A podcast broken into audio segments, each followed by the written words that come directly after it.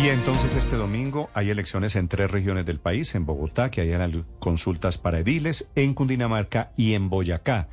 El gobierno dice no tiene la intención, Ricardo, finalmente, de emitir el decreto con una ley seca de carácter nacional para tranquilizar con razón claro. al gremio de los restaurantes y de los bares. Sí, en cualquier caso, Néstor, el campanazo de alerta que han emitido los gobernadores del sur del país sobre lo que han dicho las disidencias sí genera inquietudes sobre lo que viene. Las consultas son pequeñas, digamos que son un proceso interno sobre todo de los partidos, pero que van a marcar la forma y el ritmo de las elecciones de este año que son el 29 de octubre. Que son las regionales para las cuales nos faltan exactamente cinco meses. Alejandra Barrios es la directora de la Misión de Observación Electoral en Colombia, la MOE. Alejandra, buenos días. Muy buenos días, Néstor. Muy buenos días, Ricardo, y toda la mesa de trabajo. Alejandra, lo de este domingo este es el estartazo, el punto de partida pensando en las elecciones regionales de este año. ¿Qué ambiente nota usted? ¿Qué les ha dicho la registraduría?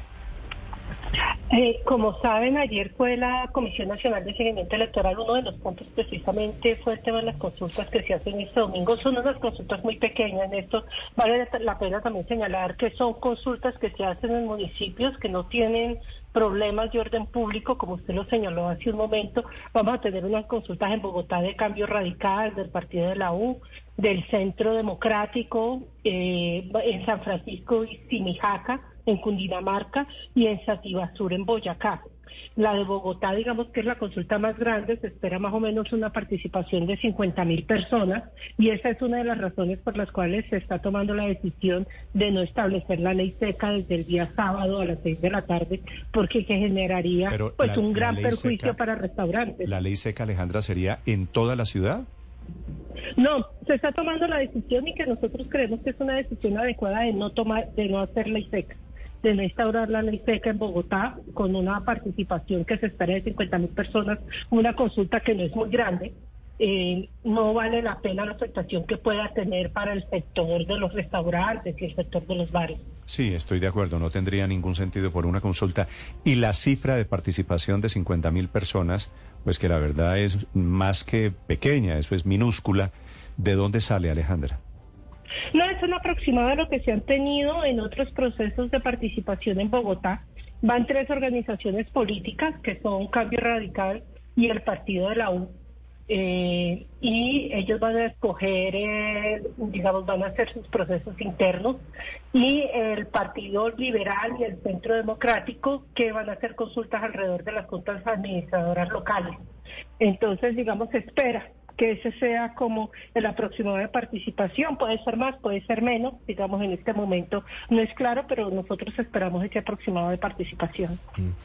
Alejandra, las elecciones, las consultas del domingo van a ser pequeñas, seguramente, como lo hemos dicho, son consultas internas, pero la prueba ácida empieza próximamente, porque empieza la campaña en firme de cara a las elecciones regionales del 29 de octubre ustedes están haciendo una advertencia sobre la posibilidad, sobre hechos, de que las elecciones actuales lamentablemente sean las más violentas en los últimos 17 años. ¿Qué indicadores los llevan ustedes a hablar de esto, además de las amenazas de las disidencias? Bueno, ¿qué tenemos para cerrar lo de las consultas? Ricardo, se va a hacer una prueba muy importante este domingo, que es la del famoso E14. Si ustedes se acuerdan, el E14 tuvo problemas en las elecciones a Congreso, que fue lo que llevó a una diferencia en la votación. Entonces, lo positivo es que el E14 se va a aprobar en este proceso electoral para ver cómo funciona, si lo entiendan perfectamente. El otro punto, lo que tiene que ver con los temas de orden público en la Comisión de Seguimiento Electoral del día de ayer quizás fue el tema más importante que se tocó. Como todos saben, el día sábado las disidencias de las FARC sacan un comunicado, digamos, un, comunicado que es eh, absolutamente grave, en el que se señala que en cuatro departamentos del país ellos van a intervenir directamente para que determinados candidatos, partidos políticos, eh, no puedan participar, no puedan presentarse y hacen unas amenazas directas a funcionarios públicos y funcionarios encargados del el proceso electoral, así como a los ciudadanos. Estamos hablando de los departamentos de Caquetá, Guaviare, Putumayo y Meta. Esto lo hacen a cinco meses de las elecciones. El día de ayer queda absolutamente claro que es necesario empezar a hacer unas comisiones departamentales de seguimiento electoral brindar todo el acompañamiento a los gobernadores y alcaldes de municipios para poder hacer una evaluación permanente de la situación de orden público. Y lo mismo pasa frente al tema de otros departamentos que si bien no tienen esta amenaza directa de las disidencias de las FARC, que la verdad el comunicado que saca es alucinante, eh, son departamentos donde se ha venido teniendo una violencia muy concentrada. Estamos hablando de una concentración del 51% de la violencia en los departamentos de Cauca, Antioquia, Norte, Santander y Valle del Cauca, que se ha presentado desde el 29 de octubre del año pasado. Es decir, ahí también se necesitan poder tomar acciones absolutamente claras para que cuando el 29 de junio empiece el proceso de inscripción de candidaturas, todos los partidos puedan tener garantías para hacer proselitismo electoral.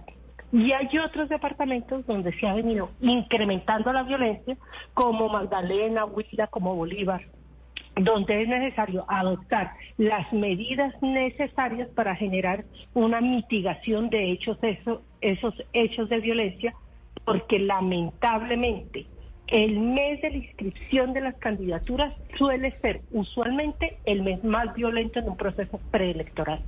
Y en eso es en lo que estamos. Estamos a pocos meses de esas elecciones regionales. Alejandra, un gusto saludarla. Gracias por compartir estas inquietudes con los oyentes. A ustedes muchísimas Feliz día, Alejandra Barrio de la MOE.